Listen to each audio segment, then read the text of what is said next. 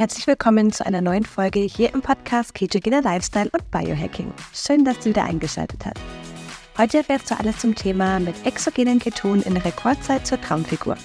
Im Interview mit Strength- und Performance Coach Vincent Braukämper sprechen wir heute über das Thema exogene Ketone und Gewichtsverlust. Was hat ein nicht funktionierender Fettstoffwechsel mit Gewichtsverlust zu tun? Wie können exogene Ketone hier unterstützen? Ganz viel Hintergrundwissen und Tipps von den Profis erhältst du in dieser Podcast-Folge. Sag doch mal so ein, zwei Sachen einfach zu deiner Philosophie und ähm, warum du glaubst, dass es für viele Menschen da draußen so schwer ist, abzunehmen. Ja, also das Abnehmen, da sind es meistens vier Punkte, warum es so vielen Menschen schwerfällt. Und der erste ist, dass sie fehlinformiert sind. Man könnte jetzt sagen, hey, es gibt ja da draußen schon alle Infos und man muss einfach nur noch machen. Naja, aber es gibt eben auch noch ganz viele Fehlinformationen und Mythen. Und das fällt mir immer wieder auf, selbst wenn ich mit sehr gebildeten Leuten spreche oder auch mit Leuten, die sich schon sehr viel mit Ernährung auseinandergesetzt haben, dass die dann doch noch teilweise echt krassen Mythen aufsetzen. Und ähm, ja, Social Media macht es da teilweise nicht besser. Das Ganze führt natürlich zu so einer Verwirrung. Und wer verwirrt ist, der geht dann halt oft falsche Strategien oder noch viel schlimmer, gar keine oh. Strategie. Und es ist die Sache die, wenn du dir halt nicht sicher bist, ob das, was du gerade machst, auch wirklich funktioniert, dann kommst du super häufig an den Punkt, dass wenn es irgendwie nach ein, zwei Wochen zum Beispiel auf der Waage noch nicht funktioniert hat, dass du denkst, oh Mann, das klappt ja alles gar nicht. Was mache ich denn jetzt? Funktioniert das überhaupt? Du wirst, du wirst verzweifelt, du kriegst die Panik, dann wechselst du vielleicht schon wieder das System, aber dabei warst du eigentlich gerade dabei, im Hintergrund, im Stoffwechsel irgendwelche Dinge umzustellen, die später ihre Früchte getragen hätten. Nur ohne diesen Durchblick ist das halt super schwierig. Der dritte wichtige Punkt ist eben, naja, viele assoziieren Abnehmen mit Diät oder Verzicht oder mit Hungern. Und wenn du damit anfängst, dann ist es halt irgendwie so eine Qual und du denkst dir, boah, das, das ist eine mentale Belastung, ähm, die halten viele nicht lange aus. Und ähm, das ist natürlich äh, etwas, was, ja, ich würde sagen, da liegt der Fokus eher davon, mehr von den richtigen Sachen zu essen, als sich irgendetwas zu verbieten und eben den Hauptpunkt in den Griff zu bekommen, Punkt 4, den Stoffwechsel. Denn ähm, mhm. ne, wir haben uns ja über das Thema auch in Vergangenheit schon mal ausgetauscht. Ja, das Kaloriendefizit ist ein Punkt, aber was ist, wenn deine Mitochondrien nicht funktionieren oder mh, hm, deine Insulinsensitivität nicht gut ist oder du stille Entzündungen hast? Wenn wir da nicht mhm. angehen, dann wird das alles andere, dann wird alles andere auch nicht wirklich zielführend sein. Oh wow. Also äh, ich finde, du hast das ganz, ganz toll zusammengefasst. Ich würde da gerne mit, mit dir in ein paar Punkte einfach noch näher reingehen. Und zwar, das allererste ist, ähm, viele Menschen essen einfach weniger, machen mehr Sport, verbrennen mehr Kalorien. Kalorientheorie möchte ich noch gar nicht drauf eingehen. Es ist auch noch spannend, da deine Meinung zuzuhören. Ähm, aber was ich oft erlebe, ist halt, was du gesagt hast, sie haben Hunger. Sie haben ja. Heißhunger. Und ähm, man, man sagt ja immer so, dass, dass der Endgegner jeder Diät ist eigentlich der Heißhunger, weil du, der baut sich halt immer mehr auf. Klar, wenn der Stoffwechsel komplett im Eimer ist, habe ich auch schon erlebt, dass die Menschen keinen Hunger mehr haben. Aber durch diesen Heißhunger, auch neuronal, feuern ja da die verschiedenen äh, Neurotransmitter, aber auch die Hormone. Äh, Gerade das Hungerhormon Krelin geht natürlich dann auch ab. Und dann ähm, gibt es halt oft diese Momente, wo, wo man halt schwach wird, und dann du halt einfach alles wieder kompensierst. Und genau diese Momente sorgen für viel Frust, sorgen dafür, dass man sich selbst nicht wirksam fühlt und sorgen eben oft dazu, dass man halt wieder alles hinwirft. Ja. Und ich denke, gegen die eigenen Hormone ankämpfen ist schwierig. Ähm, was, was meinst du, was hängt damit alles zusammen? Ja, das ist ein absoluter Schlüsselpunkt. Also wenn wir bei den Heißhunger nicht in den Griff kriegt, einmal das, einmal den grundsätzlichen Hunger, ne? also wenn du die ganze Zeit Hunger hast, weil wie du jetzt auch schon sagtest, das Hungerhormon Grelin halt einfach ja außer Rand und Band ist, da wird es schon schwierig. Und beim Heißhunger, das ist ja eine Überlebensreaktion. Ne? Das ist ja oft zum Beispiel der Grund, dass ähm, ja zum Beispiel zu wenig Kohlenhydrate im Gehirn sind und das Gehirn auch noch nicht mit Ketonen arbeiten kann oder keine Ketonen zur Verfügung hat. Ne? Das Gehirn kann entweder mit Kohlenhydraten oder mit Ketonen oder auch mit Laktat arbeiten. Und wenn da aber ein Energieabfall im Gehirn ist, dann denkt das Gehirn, oh Mann, ich sterbe jetzt. Und dann kommt diese Heißhungerattacke und das ist dann nicht mehr rational, das ist dann wirklich, ja, ein Urinstinkt, dass man dann halt den Zucker anfängt zu essen. Und dagegen anzukämpfen, das kann man eigentlich von niemandem täglich verlangen und das ist, das kann ja auch nicht der Weg sein. Also beziehungsweise er ist es nicht. Es funktioniert auf diese Art und Weise nicht dauerhaft und glücklicherweise wird das Ganze halt sehr viel einfacher, wenn zum Beispiel, naja, unsere Mitochondrien schon wieder lernen. Mitochondrien, das sind so kleine Kraftwerke, die haben wir überall in unseren Zellen, verbrennen im Idealfall Kohlenhydrate, Fett und Ketone. Und es kann sein, dass die die Fettverbrennung verlernt haben. Und wenn die wieder lernen, Fett zu verbrennen, und dann bist du schon natürlich viel konstanter mit Energie zu, versorgt, kannst auf dein Körperfett zugreifen, ne? gerade das Bauchfett verbrennen die natürlich auch. Und dann ist dieses ganze Hungerthema schon gar nicht mehr so extrem und ähm, regelt sich schnell von selbst. Das heißt, da irgendwo anzusetzen, kann wirklich der entscheidende Wendepunkt sein. Mhm. Bevor wir jetzt schon in die Lösung gehen, ich möchte noch ein paar kritische Punkte ansprechen, ähm, auch, auch wenn mich das total interessiert, nämlich ähm, ich habe heute ein Video gesehen auf Social Media, das hat mir jemand geschickt und da ging es um vor 40, 50 Jahren gab es tatsächlich äh, in der Werbung ein Video, das Zucker dich schön macht, das Zucker dich schlank macht, das Zucker, ja, ich weiß nicht, du hast es auch gesehen, weil du lachst gerade und nix. Ja, ich so. habe es auch gesehen. Ähm, und, und ich dachte mir so, oh mein Gott, krass, ja. Und heutzutage sind natürlich solche Werbeclips verboten, weil man schon weiß, zu was es alles führen kann und dass es dich eben nicht äh, schön und schlank macht. Ähm, aber die Nahrungsmittelindustrie ist smart und die hat es geschafft, alle möglichen Stoffe zu erfinden, die andere Namen heißen als Zucker und dich weiterhin süchtig machen. Und jetzt sagst du so, weil ich bin ja Keto-Coach. Ja, keiner muss sich permanent ketogen ernähren, aber du bist eher so intelligent essen, auch bisschen zurück zur Intuition, ja, was ich ja, was ich ja gut heiße, was ich super gut heiße. Aber wie soll denn das funktionieren? Wie zur Hölle soll das funktionieren, wenn du gewöhnt bist, immer wieder zuckerhaltige Lebensmittel zu essen, ab und zu mal essen gehst und überall, weil ähm, früher gab es ja kein Problem. Früher war ja Zucker das Beste, was es gab. Tatsächlich das Beste, was es gab, weil es äh, am besten dich im Idealfall dir ein paar Kilo mehr gegeben hat, dass du besser durch den Winter kommst. Ja, und es gab es halt nicht in dieser Vielfalt, in dieser Menge. Und ähm, ja, was ist deine Meinung dazu? Also du sagst intuitiv essen. Ich sag, mal um so die, die kritische Rolle einzunehmen, eigentlich geht intuitiv Essen gar nicht, solange du zuckersüchtig bist.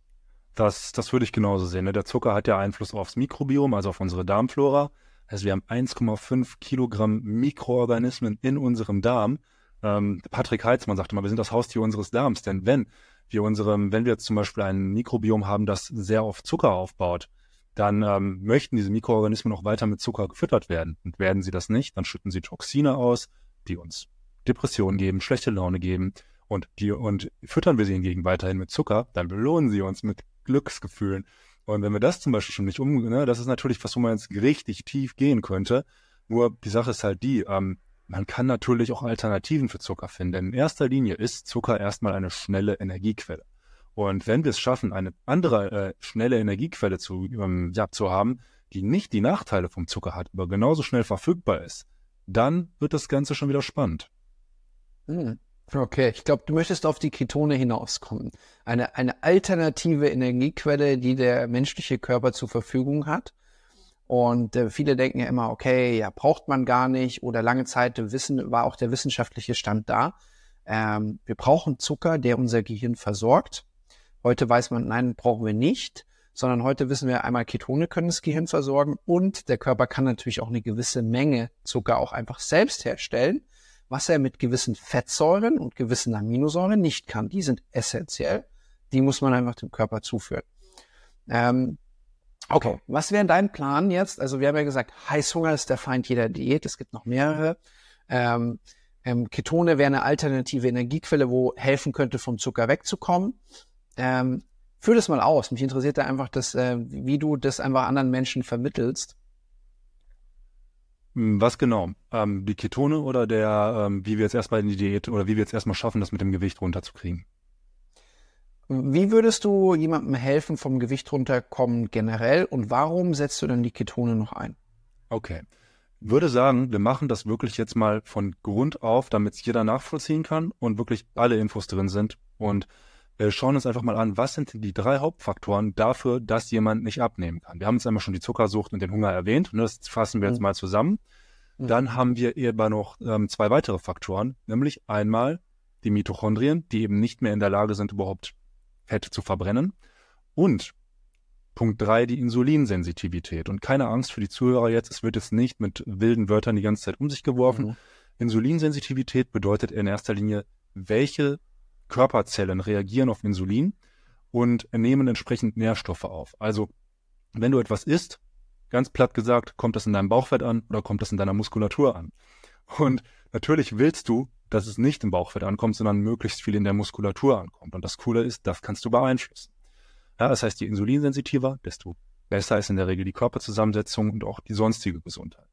Schauen wir uns, fangen wir da mal an. Und was ist das, was die Insulinsensitivität in unserer westlichen Gesellschaft am meisten killt? Das sind stille Entzündungen. Und ist das zu umfangreich, wenn wir das jetzt aufrollen, Andi? Ich finde es super. Also ich möchte das unbedingt verstehen, weil wenn wir von stillen Entzündungen sprechen, sprechen wir auch wieder vom Zucker, ja. Ähm, also das ist ja so, da irgendwie schließt sich der Kreis. Ich denke, das lohnt sich für alle Zuhörer und Zuschauer. Ja, genau. Das ist jetzt wirklich ein Kreis, der sich komplett schließt und nachdem eigentlich alles klar ist. Also, okay, dann fangen wir mal an. Was ist überhaupt eine Entzündung und was sind stille Entzündungen? Eine Entzündung kannst du dir vorstellen, wenn du dich schneidest oder dir was brichst oder dir irgendwie wehtust. Dann ähm, gibt es eine Immunreaktion. Ne? Das heißt, wenn du zum Beispiel einen Schnitt hast, dann kommen Makrophagen, die weißen Blutkörperchen, die säubern diesen Schnitt und dann soll der Schnitt ja auch heilen. Der heilt ja nicht von Luft und Liebe, sondern da muss irgendwie Kollagen hin, da muss Protein hin, da müssen fettlösliche Vitamine, E, D, K, N, Omega-3, Omega, 6 alles muss da antransportiert werden, damit diese Wunde heilt oder der Knochenbruch heilt. Und das verursacht eine Schwellung, das tut auch ein bisschen weh. Und ähm, das, da arbeitet das Immunsystem richtig hart, um diese Verletzung schnell zu regenerieren super gut. Also Entzündungen sind grundsätzlich erstmal für uns, sie sichern unser Überleben, sonst würden wir an der kleinsten Prellung sterben. Heißt, das ist erstmal soweit in Ordnung. Jetzt kannst du dir mal vorstellen, du hast ganz, ganz, ganz, ganz viele Schnitte, überall am ganzen Körper, die tun nicht weh, aber die sind immer da. Und dein Immunsystem muss an tausenden kleinen Stellen irgendwie reparieren, reparieren, tun, machen. Boah, da hat das Immunsystem ganz schön viel zu tun und es ist Stress, extremer Stress für deinen Körper. Und ähm, genau in dieser Situation sind wir. Ja, dass wir viele kleine Entzündungen haben, wenn wir diese stillen Entzündungen haben. Die haben wir natürlich nicht in Form von Schnitten, sondern die haben wir in Form von vielleicht einem entzündeten Darm. Die haben wir in Form von Entzündungen an Organen, in einzelnen Zellen, in Zellhaufen, überall im Körper verteilt. Und wer das hat, ja, dieser Stress und diese Ablenkung des Immunsystems, das macht extrem insulinresistent, sorgt also dafür, dass weniger von dem, was du isst, in den Muskeln ankommt und mehr im Fett, ganz besonders im Bauchfett, weil das am allerlängsten insulinsensitiv bleibt. Und oh. deswegen wäre eine erste spannende Geschichte, hm, wie kriegen wir diese, ja, diese stillen chronischen Entzündungen reduziert, um dann die Insulinsensitivität zu verbessern. Vielleicht jetzt ganz spannend, was für Symptome hat man so, wenn man diese stillen Entzündungen hat? Kennst du vielleicht schon ein paar, Andi? Wolltest du ein paar nennen oder soll ich sie einfach alle? Hm.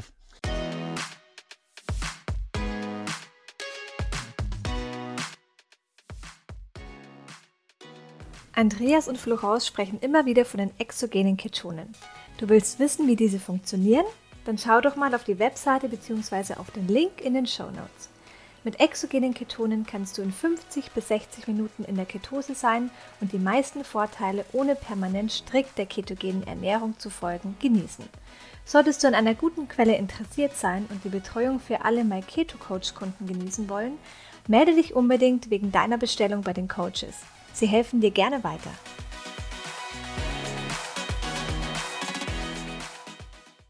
Also ich glaube, eines der bekanntesten Symptome ist dieser Brain Fog, dass du dich einfach gar nicht mehr so richtig konzentrieren kannst. Ähm, stille Entzündungen sorgen auch dafür, dass du halt eben immer Heißhunger hast, ja, ähm, weil eben die Energieversorgung nicht so richtig klappt, also nicht dahin kommt, wo du sie einfach haben möchtest. Ja, es gibt viele Sachen, einfach, dass du müde bist, dass du ausgebrannt bist, dass du einen Mittagsschlaf äh, brauchst, dass du nicht erholt aufwachst. Ja, also richtig viele. Was würdest du noch ergänzen? Was sind so deine äh, Hauptanzeichen? Ich finde, du hast schon die wichtigsten genannt und das sind ja auch gerade die, die wir oft wieder im Kontext mit Insulinresistenz ähm, äh, bringen. Was vielleicht noch spannend ist, viele sind aufgebläht oder haben öfter ja so einen Reizdarm, ähm, Wassereinlagerungen in den Beinen oder sonst wo, diese geschwollenen Beine, eine schnellere Alterung, ne? die Entzündungen sorgen für eine schnellere Zellalterung, sehr häufig auch so rote Flecken im Gesicht mhm. und ähm, ja, kein erholsamer Schlaf und vor allen Dingen auch häufige Infekte.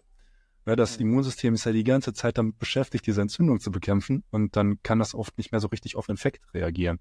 Und ähm, ja.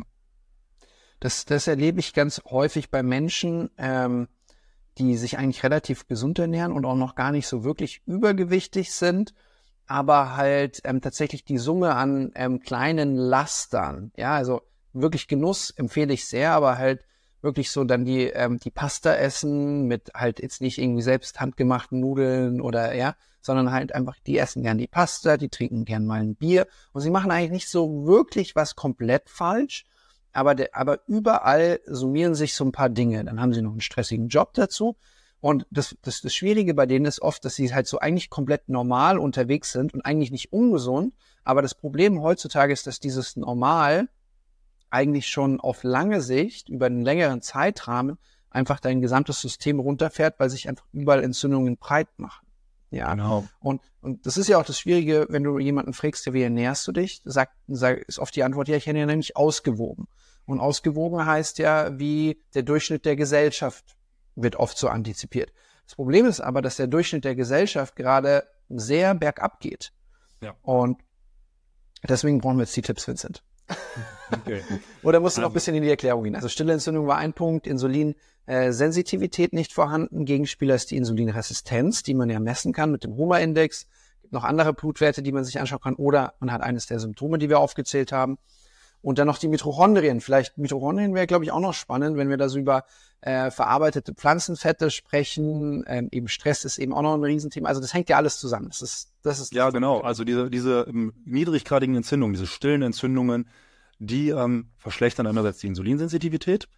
Ein paar andere Punkte, die die Insulinsensitivität verschlechtern, ist natürlich Bewegungsmangel, ständig Zucker, von morgens bis abends immer wieder Kohlenhydrate, Kohlenhydrate, Kohlenhydrate. Nichts gegen Kohlenhydrate. Ne? Also das hat, glaube ich, jetzt jeder schon mitbekommen. Ich stehe auf Kohlenhydrate. Und es funktioniert auch mit Kohlenhydraten, aber eben nicht in dieser Frequenz und ohne entsprechende Bewegung. Und, und ja, vor allem, wenn, wenn, wenn halt das System schon drüber ist, dann macht es wahrscheinlich Sinn, halt mal eine Phase zu sagen, ja, was würdest du dann empfehlen? Also wenn jemand wirklich drüber ist, sagst du dann auch Kohlenhydrate oder sagst du dann, ja, weniger Kohlenhydrate, nur bestimmte Kohlenhydrate? Was ist da dein Ansatz? Carb Cycling. Also es kommt drauf an, wenn jetzt jemand wirklich mal ein paar Tage ganz rausfällt mit den Carbs, ist das auch okay. Ähm, in der Praxis ähm, nutz, also fahre ich meistens sehr, sehr gut bei den meisten Kunden mit Carb Cycling. Also Carb Cycling bedeutet, dass man dann eben die Kohlenhydrat-Zeitfenster äh, reduziert. Kann man schon im Rahmen von intermittierenden Fasten zum Beispiel machen. Da isst man ja auch zum Beispiel bei 16 Stunden nicht. Zum Beispiel lässt das Frühstück weg oder das Abendessen weg. Dann hat man ja auch keine Kohlenhydrate gegessen. Und wenn jemand sagt, hey, ich will aber unbedingt drei, vier Mahlzeiten am Tag essen, dann sind halt mal eine oder zwei wirklich vollständig ohne Kohlenhydrate. Und da kann sich das System ja auch ein bisschen entlasten. Ähm, dein Ansatz wäre jetzt ein bisschen radikaler und vielleicht auch. Mein, mein Ansatz wäre wär radikaler, ja, das ist, das ist so die Sache. Aber ich, ich, ich weiß ja, dass du super Ergebnisse mit den Menschen hervorrufst und ich sage ja auch nicht, die ganze Welt muss sich ketogen ernähren. Ich sage halt, die ganzen Menschen haben ein Problem mit dem Fettstoffwechsel, also machen wir das, was dem Fettstoffwechsel maximal hilft. Ja.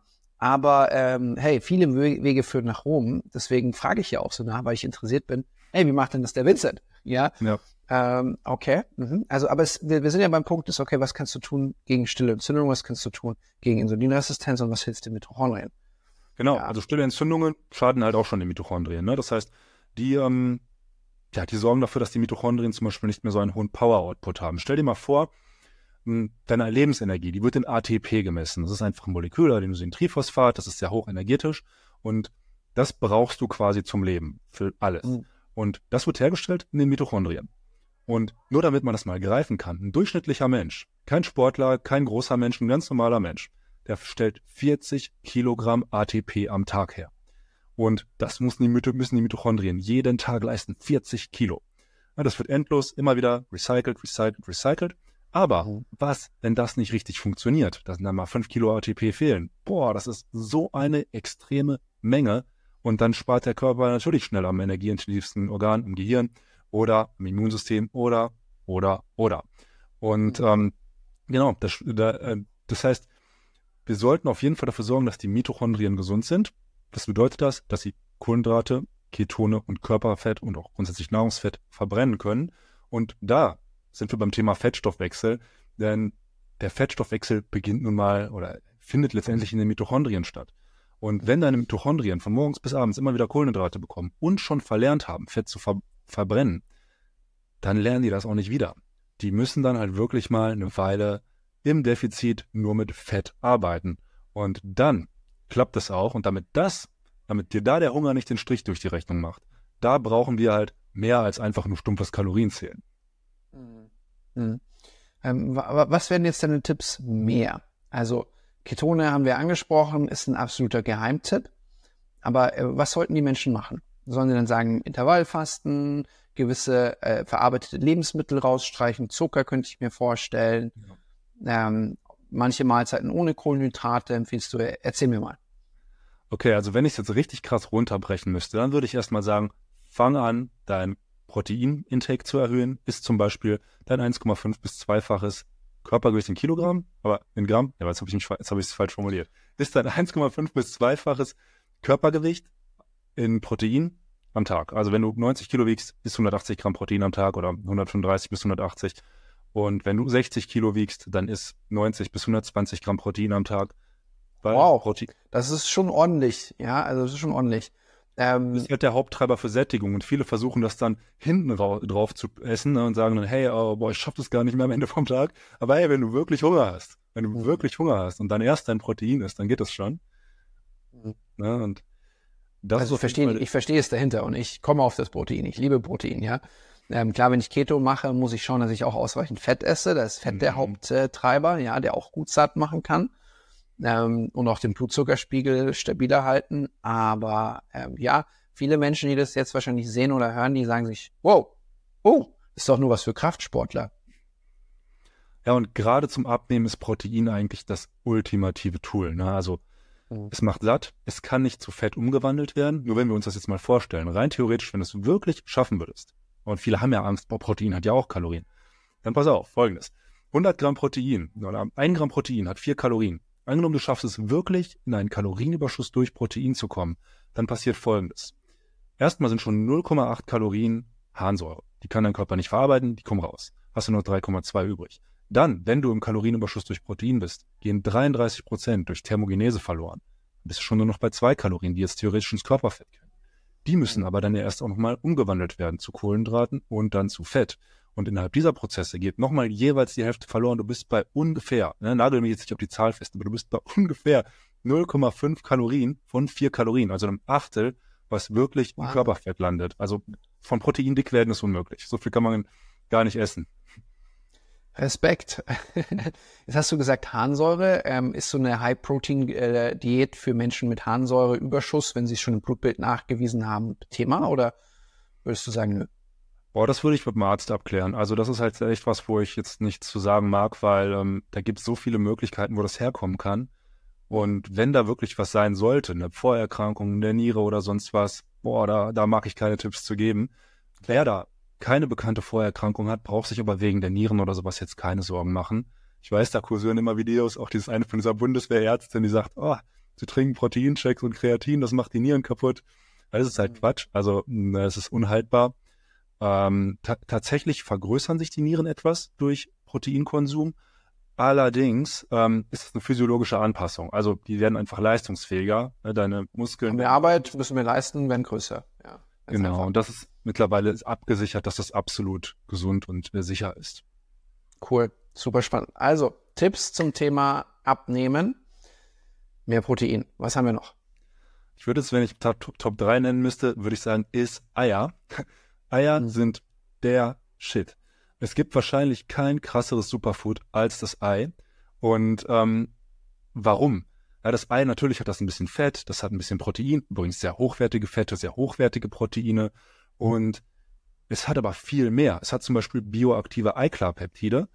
Was ist das? Das sind einfach Aminosäuren, die nicht nur Protein sind, sondern die eine biologische Wirkung in deinem Körper entfachen. Zum Beispiel bei den Eiklarpeptiden, dass die Entzündungen auf Darmebene regulieren. Und damit sind wir wieder beim Thema äh, niedriggradige stille Entzündungen. Da können Eier dagegen helfen.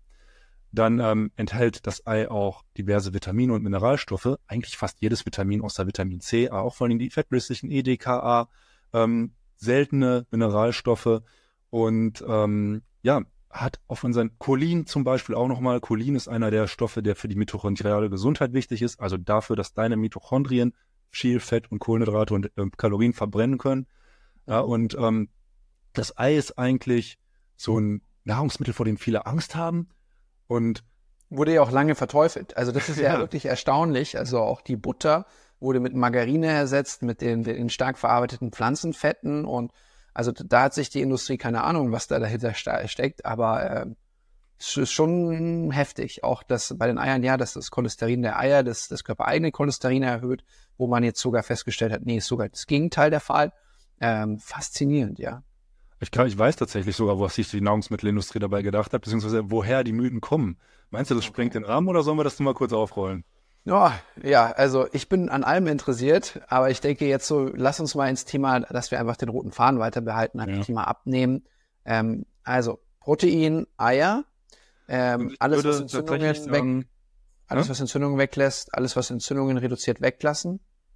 Ja, und halt auch wirklich ähm, dann nochmal intermittierendes Fasten ähm, in Kombination mit Bewegung. Ja, wir haben bei intermittierendem Fasten oder Intervallfasten, das ist das Gleiche zum Beispiel diese Protokolle, wo wir sagen, hey, wir essen ungefähr, aber brauchen wir uns auch nicht auf die Minute festnageln und irgendwie die Zeit stoppen, wo wir essen ungefähr 16 Stunden nichts. Zum Beispiel wir essen mhm. 20 Uhr das letzte Mal und dann um 12 Uhr das erste Mal wieder. Oder um 18 Uhr das letzte Mal und um 10 Uhr das erste Mal wieder.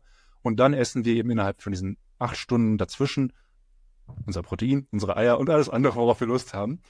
Und ähm, genau, da haben wir halt das Thema, dass während dieser Fastenphasen die Stresshormonspiegel durchaus hochgehen können und das ist soweit erstmal in Ordnung. Stresshormone helfen dir ja auch unter anderem Energie freizusetzen, leistungsfähig zu sein und Fett zu verbrennen. Wir erleben hier leider eine totale, ja, Entwicklung, dass Leute Angst vor Stresshormonen kriegen. Stresshormone sind aber vollkommen in Ordnung. Die gehören genauso wie Entzündungen erstmal zum Leben dazu, wenn, wenn sie nicht dauerhaft im Blut sind. Und jetzt ist die große Frage, wie kriegen wir die aus dem Blut raus oder aus dem Körper raus? Durch Bewegung. Und deswegen ist Bewegung einfach etwas, da kommt man nicht drum herum, zumindest in meinem System, weil ähm, ich sehe es als Grundhygiene. Ne? Zähneputzen macht man auch, Po abwischen macht man auf und auch und Bewegung macht man auch, weil es eben Stresshormone abbaut und natürlich auch Muskulatur erhält, die wiederum Kalorien verbrennt im Ruhezustand. Also. Du selber trainierst ja. Ja. ja.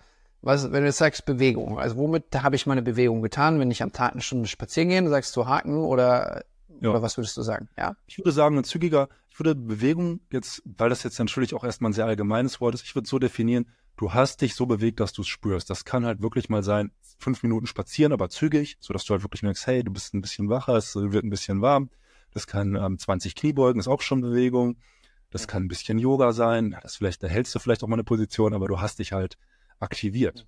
Und also einmal am Tag schwitzen. Einfach Muss nicht mal schwitzen sein. Muss nicht mal, aber Herzpumpen.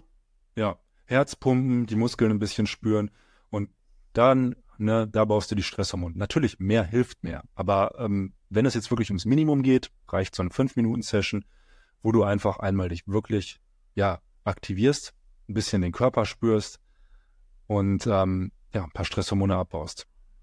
Cool. Und ja. Mit der Kombi, da haben wir jetzt einfach nur ein Thema, und nämlich, dass viele dieses Fasten oder Carb Cycling schwierig finden, weil sie da halt genau den Hunger kriegen. Ne? Das ist halt das, worauf es dann öfter mal hinausläuft. Und ja, dafür haben wir natürlich auch eine Lösung. Können wir jetzt drauf kommen oder auch später? Nee, äh, super gerne. Also das ist ja so, die Tipps, die du jetzt gegeben hast, sind für, also du hast ja gesagt am Anfang, viele Menschen haben ein Wissensproblem, stimmt. Viele Menschen haben aber auch ein Umsetzungsproblem, ja. ja. Jetzt, wo sie das jetzt wissen, wo sie es gehört haben, sagen sie, hurra, super, okay mehr Bewegung. Idealerweise wäre noch Training natürlich, vielleicht zweimal die Woche ein einfaches Krafttraining, 30 Minuten. Ich glaube, da wären wir so beim idealsten. Ähm, aber sie kriegen es nicht wirklich umgesetzt. Eben weil sie diesen Heißhunger haben oder weil die Mitochondrien schon nicht mehr gut funktionieren, weil Schildentzündungen da sind, weil eine Insulinresistenz da ist. Und ähm, du selber sagst nie, Ketone sind der heilige Kral, aber sie sind für dich ein total cooles Tool, was du nicht mehr wissen, missen möchtest. Einmal für dich, aber auch für die Kunden, die du betreust. Erklär uns jetzt mal, warum die für dich einfach ein unglaublich cooles Tool ist. Die Welt hat vorher ohne Ketone schon funktioniert, wobei es stimmt nicht ganz. Früher hat der Mensch sie halt selber produziert, was er heute nicht mehr tut. Und warum jetzt von außen Ketone zu führen? Ja, der Mensch kommt sogar mit der Ketosefähigkeit auf die Welt. Also wenn wir jetzt geboren werden und solange wir auch gesäugt werden, sind wir ketolysefähig.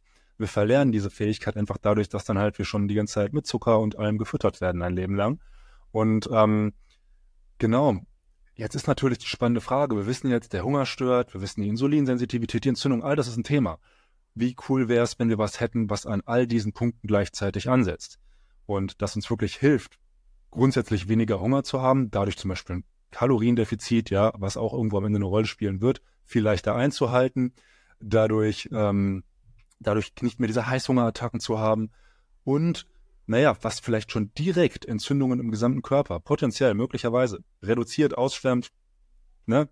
Das, das ist natürlich, das wäre natürlich super spannend, wenn es sowas gäbe. Und ähm, ja, wir sind da jetzt ja gerade, ne, ich habe jetzt mir seit zwei Jahren, nutze ich jetzt bei meinen Kunden im Elite-Coaching, weil die einfach bei möglich bei mir mein Premium-Programm starten. Habe ich angefangen, den einfach für die Umstellungen, wo immer der größte, größte Aufwand war, die exogenen Ketone zu geben, zwar ein Päckchen erstmal. Und was kann ich jetzt da sagen? Der, aus diesen Erfahrungen, es ist krass, wie, wie schnell und wie einfach die Umstellungen gehen, die teilweise sich sonst echt schwierig gestaltet haben, gerade bei Leuten, die noch zur Arbeit müssen, die sich halt nicht erlauben können, irgendwie mal, äh, ja, irgendwie in so ein Zuckerloch zu fallen. Ne? Das ist ja kein schönes Gefühl. Und ähm, ja, also, wir wissen, dass Ketonkörper, wenn wir die zum Beispiel in einer ketogenen Diät produzieren, Entzündungen im Körper reduzieren. Wenn wir jetzt von außen die Ketone zu uns nehmen, zum Beispiel durch ein Getränk, ne, die identisch sind mit denen, die wir in der Ketose selber produzieren würden, nur dass wir uns eben die ketogene Diät sparen, dann können wir davon ausgehen, dass die auch Entzündungen reduzieren, beziehungsweise wir wissen es jetzt ja aus der Praxis, dass da einiges passiert. Wir, wenn Entzündungen reduziert werden, verbessert sich die Insulinsensitivität. Grundsätzlich können wir auch, äh, würde also auch eine verbesserte Insulinsensitivität die Folge sein. Hm, das Hungerhormon Grelin wird gesenkt. Die Heißhungerattacken finden nicht mehr statt, weil das Gehirn halt jetzt mit Ketonen versorgt wird, wenn wir in Zuckerloch fallen. Und allein damit kann man halt diese Umstellungen so einfach vornehmen. Und dann kommt on top eben auch noch, dass Ketonkörper, egal ob exogen oder endogen, also komplett egal, wie sie jetzt in den Körper gelangen, auch die mitochondriale Gesundheit verbessern.